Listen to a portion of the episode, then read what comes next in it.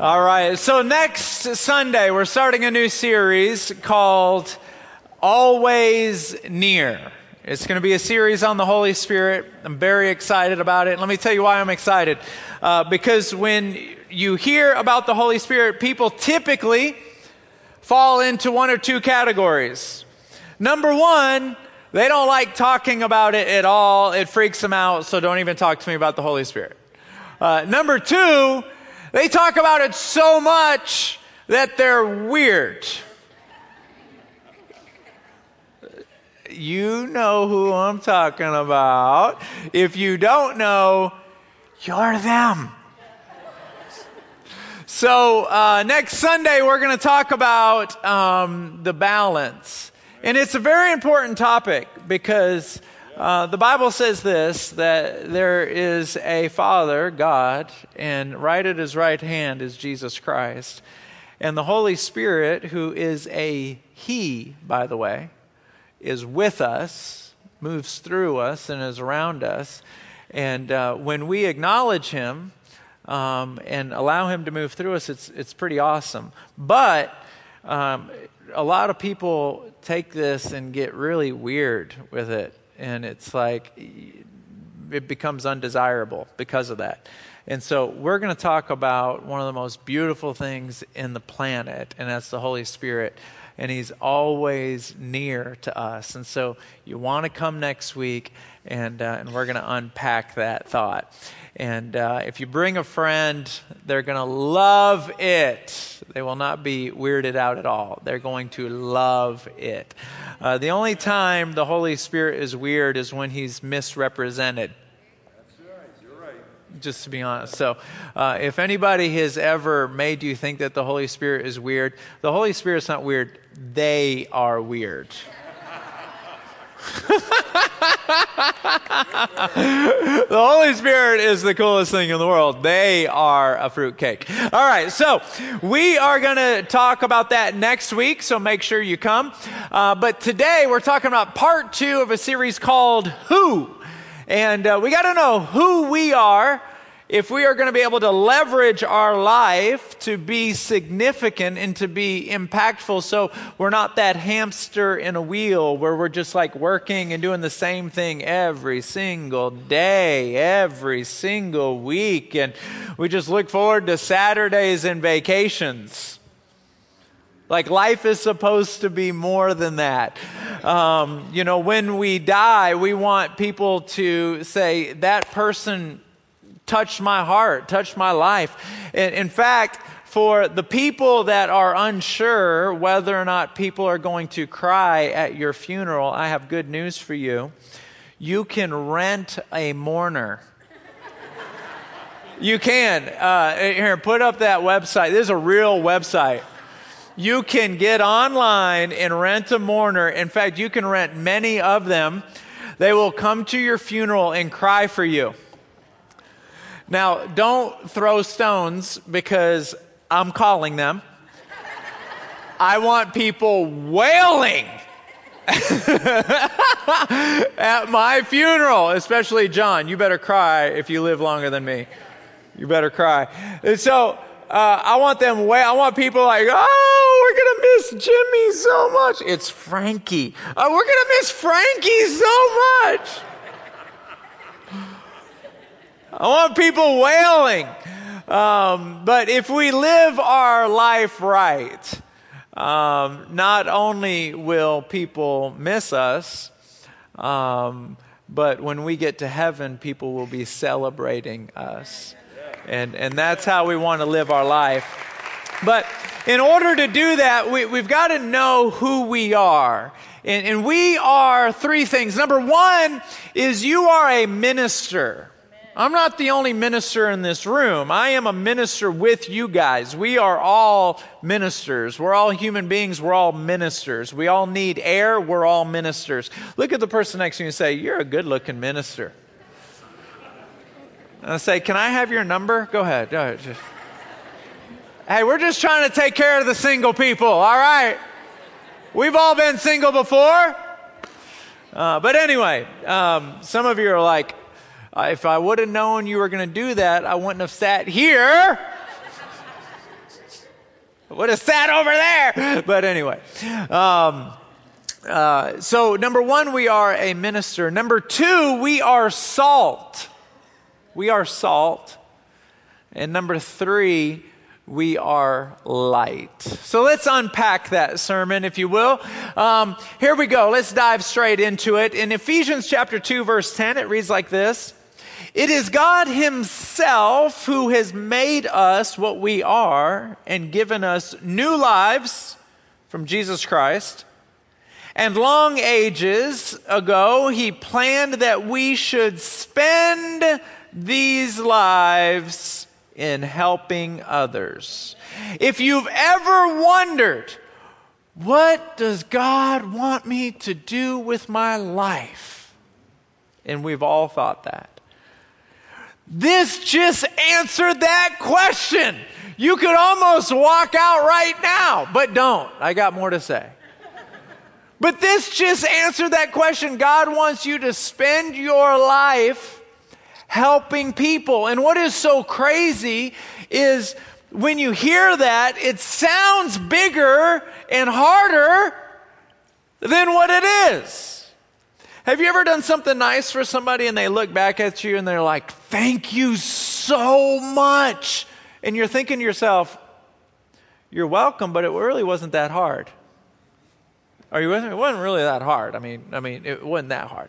But what God wants is He wants us to not only help people, but to live a life and have a mentality of just being different. So my my son, he's nine years old. If you ask him what he wants to be when he gets older, he wants to be a professional basketball player, then he's going to be a professional baseball player, and then after that, he might want to be a preacher. like if I'm totally bored, then I'll be a preacher. Uh, if if you were to ask God, or if my son were to ask God, what do you want me to be? God would look at you and say, I want you to be different. One of the most famous messages that Jesus ever preached was a, a, a message called the Sermon on the Mount. Raise your hand if you've heard of it. Uh, the, the theme of the whole sermon is be different. Watch, I'm going to pull about five sentences out of that sermon, okay? It's in chapter six in the book of Matthew. Um, and I'm just going to pull about five verses out. Watch this. Um, uh, actually, it's chapter five of the book of Matthew. So, verse 21, it says this You have heard, but I say to you. Now, in verse 27, You have heard, but I say to you. Watch this in verse 33. Again, you have heard, but I say to you, in other words, you are hearing what other people are doing and what other people are telling you to do, but what I'm telling you to do do you see what he's doing here? He's, he's drawing a contrast. I, I want you to be different. Now, watch this. Um, in, in verse 43, he says it again. You have heard, but I'm telling you. In, in verse, uh, in Matthew 6, verse 8, he says this. Therefore, then he just says it just in case somebody missed it. He says it like this in Matthew chapter 6, verse 8. Therefore, do not be like them. Like, if you didn't get it the first five times, what I'm trying to tell you is, is I want you to be different. And if I had time, I would show you all the, the, the places where these scriptures say what I'm about to tell you. But for the sake of time, I'm just going to tell you how he outlines being different. Being different means that you give to people who are in need, in need. That is different. It is different to be a person who is praying all the time. Um, I say it often. Smith Wigglesworth was the one that said it originally. He said, I don't always pray an hour a day, but I never let an hour go by without praying. So you just say a sentence here, a sentence there, four sentences here, 20 sentences there, and then everything you're doing, you're doing it with the Lord. For instance, I was cleaning my dishes uh, the other day, our dishes, and, and most spoons and knives and forks just need to go under the water and then in the dishwasher, right? Just under the water and in the dishwasher. But every once in a while, you pick up a spoon that you got to kind of pick at right? It's got that, that piece of food on there that you just got to get your fingernail and just, yeah. You're looking at me like you've never done this. You know good and well. You just scraping. And, and, and it's in those moments where you say, God, do you see how I'm picking this dirt off? If there's any dirt in my life, I want you to just pick it off just like this. You just make everything a prayer. You're driving down the road, you pass a car, look in the rearview mirror, and if there's a relationship in your life that's, that's, that's, that's hurting you or causing you stress, like a, a boss or a work associate you, or a, a close friend, you just say, God, the, the way that car is in my rearview mirror, I want you to put that relationship in my rearview mirror. You just pray about everything. And, and just as an aside, there are divine connections where God says, I want you and you to be friends. Amen. And then there's also divine disconnections where God says, Look, both of you are going to heaven. I just don't want you hanging out here on earth. You're not good for each other. I want you over here. Does anyone know what I'm talking about? Those are divine disconnections. Hey, you're cool but you're not good for me. I'll see you in heaven. We'll hang out in heaven. But if we hang out right now, neither one of us might make it.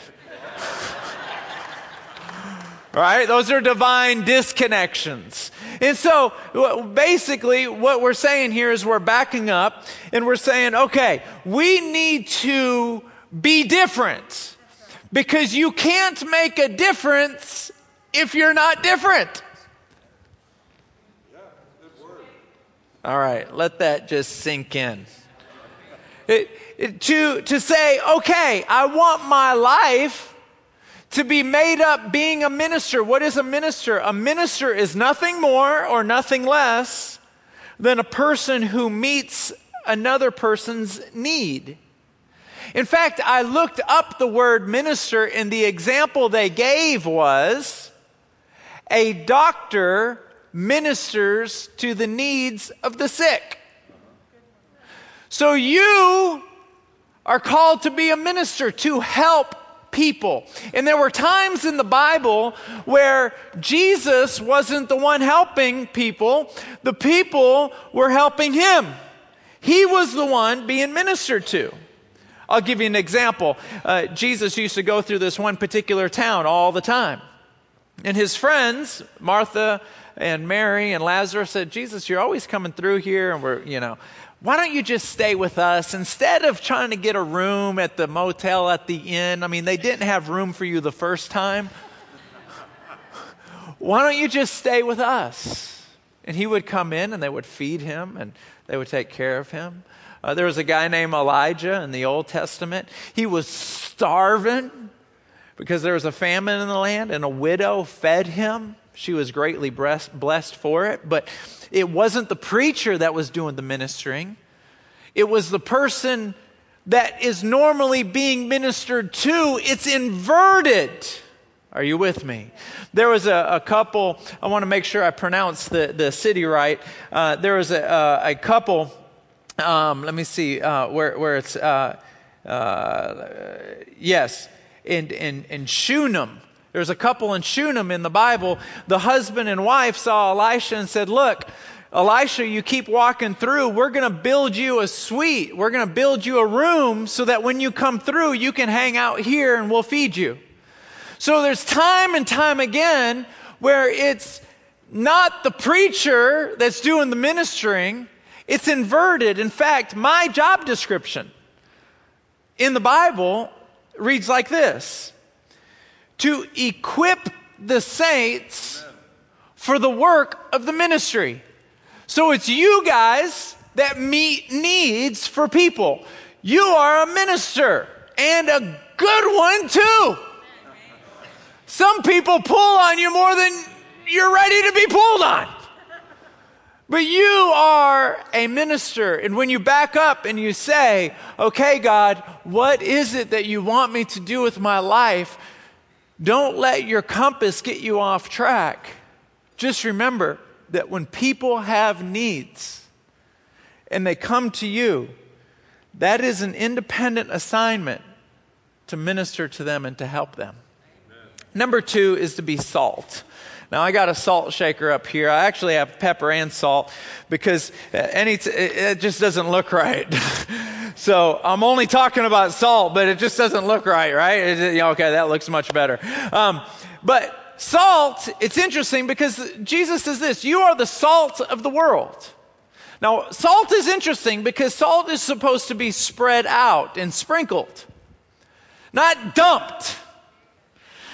In fact, have you ever put salt on your food and all of a sudden the top falls off because some smart aleck kid unscrewed it halfway?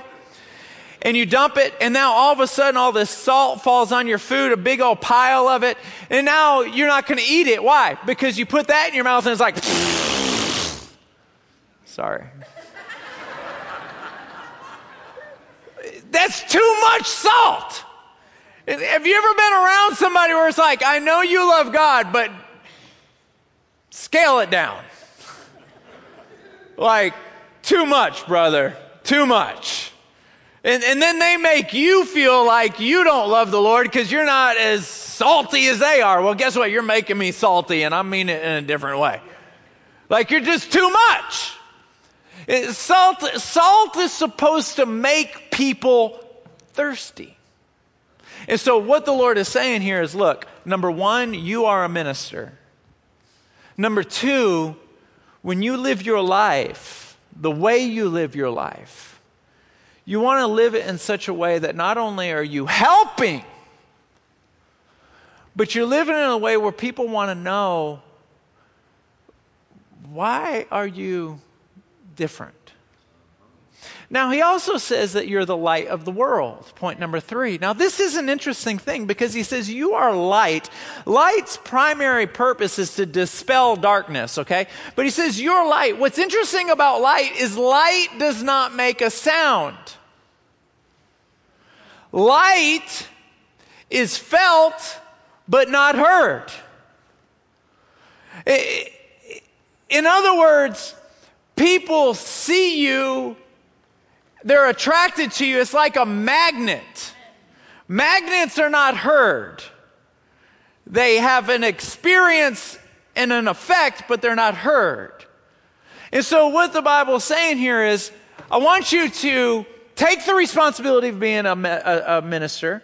I want you to talk about it just enough and show just enough to make people thirsty. But remember, you are light it's not about what you're saying. In fact, it's better if you don't say much.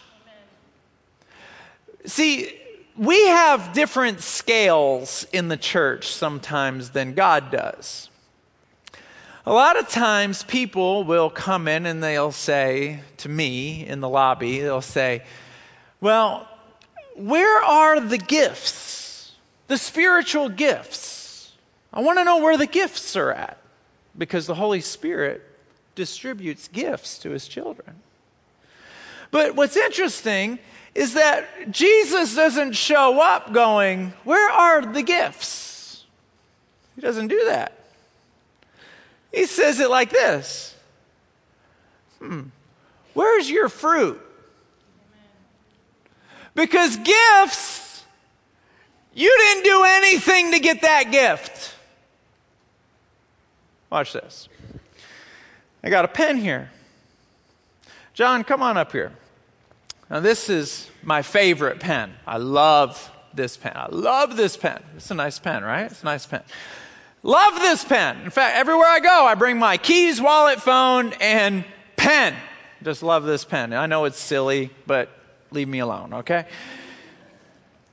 It's saying, uh, John is a sweet pen. I'm going to give it to you. Now, he can't brag about that gift. He didn't do anything to re- I gave it to him. So when God looks at John, he doesn't say, let's talk about your gifts. Because he didn't do anything to get them. What he does look at John and say, I'm going to judge you not by your gifts. I'm not going to judge you by your gifts. I gave you the gift. I'm going to judge you by your fruit. To judge you by your fruit. And, and what's interesting is people who are passionate about gifts usually have very little fruit. They're big on gifts, low on fruit. And you look at their life and you go, What about your life is attractive? I mean, I don't see anything about your life that's attractive. I mean, nothing, zero. But you want to talk about gifts. Hmm, that's interesting. Fruit is cultivated. You got to cultivate it. And if you don't cultivate it, you don't have it. Love, joy, peace, patience, kindness, goodness, gentleness, long suffering, self control. This has to be cultivated. People don't like the law of process.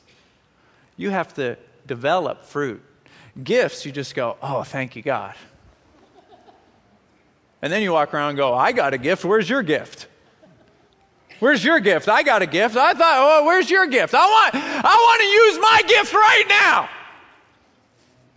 Okay, this is not the church for you.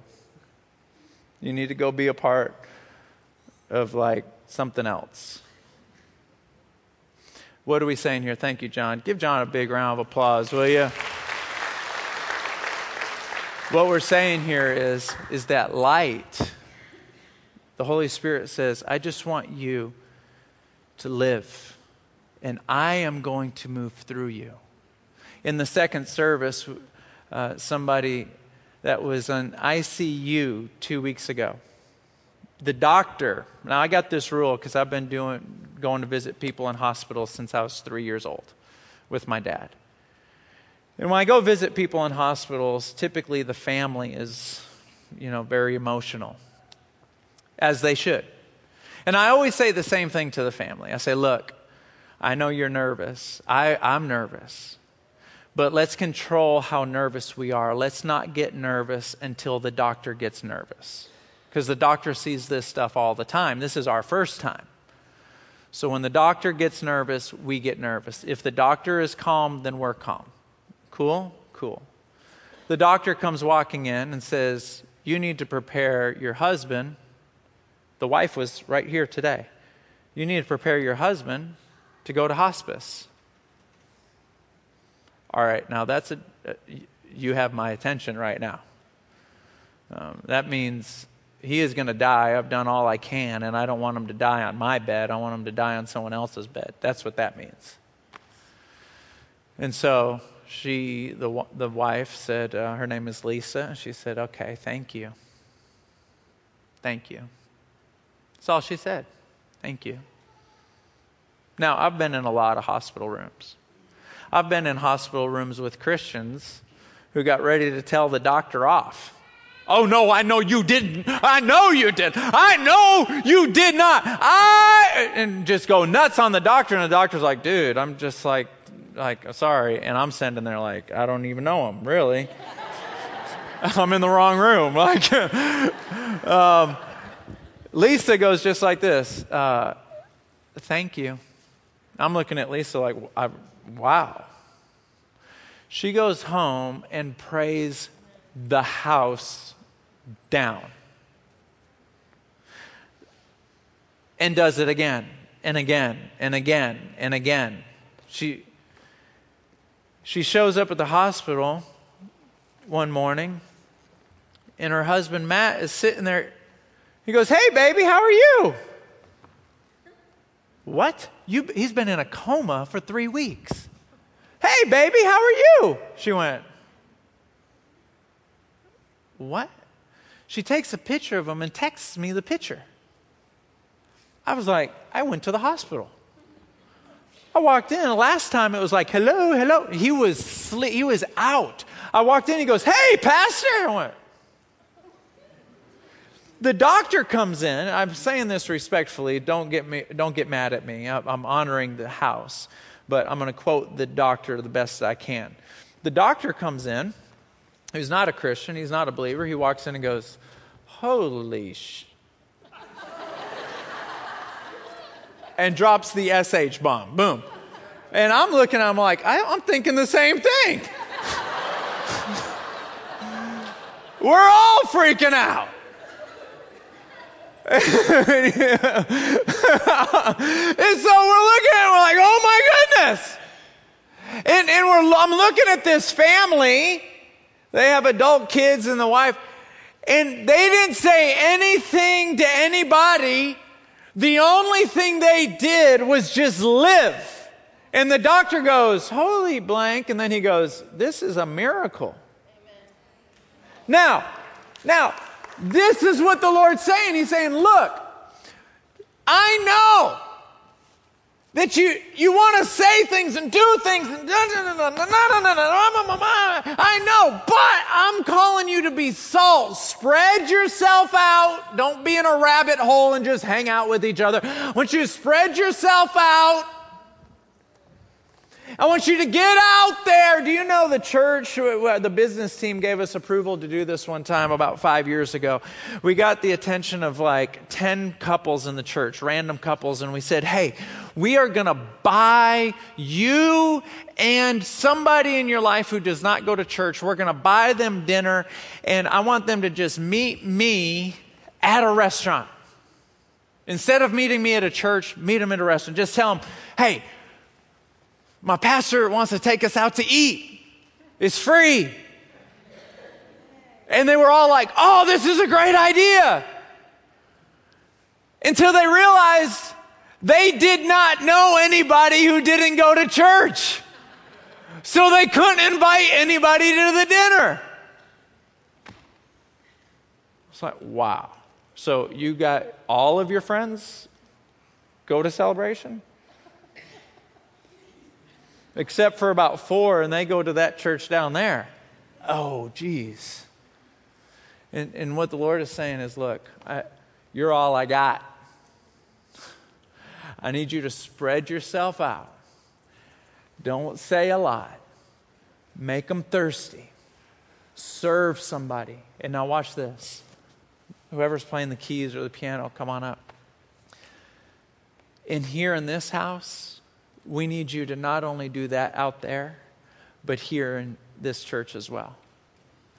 We need you to serve each other. Be a greeter, be an usher, be in the children's ministry, something.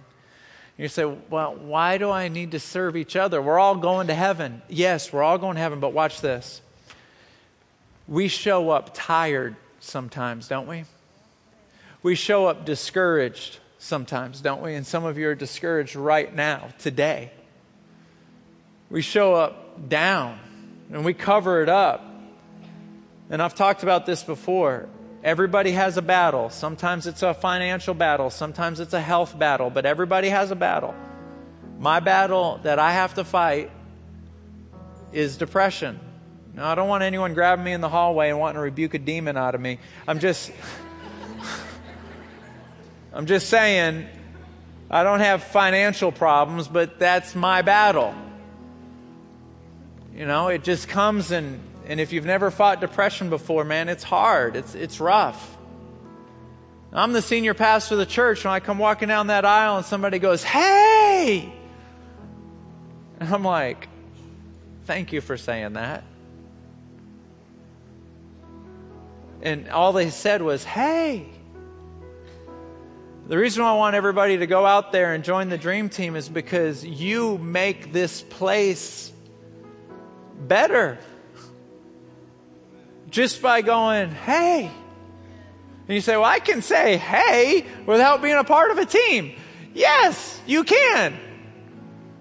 But your hey sounds better when other people around you are going, hey. So it's kind of like, hey. Everybody stand your feet for me, please. Would you bow your head and close your eyes? Nobody looking around.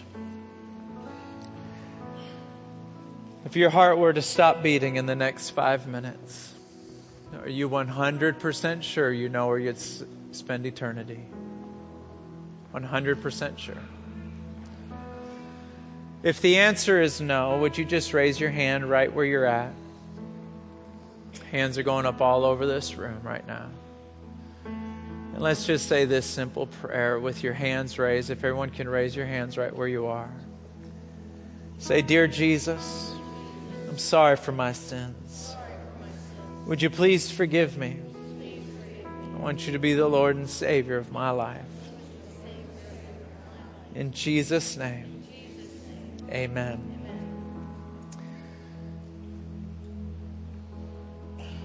We're going to do something a little bit different. Usually I bring prayer partners down at this time, but I'm not going to this time. This time I'm just going to say that the altars are open if you'd like to come down and pray alone. Nobody will bother you. You can just spend some time at the altar praying. And if you don't come down, let me pray a blessing over you. This is a blessing for everyone, but don't feel like you have to come down. May the Lord bless you. May He keep you. May His face shine down upon you. May his countenance be lifted up on you and deliver you. May the grace and peace of God be with you all the days of your life. In Jesus' name, amen.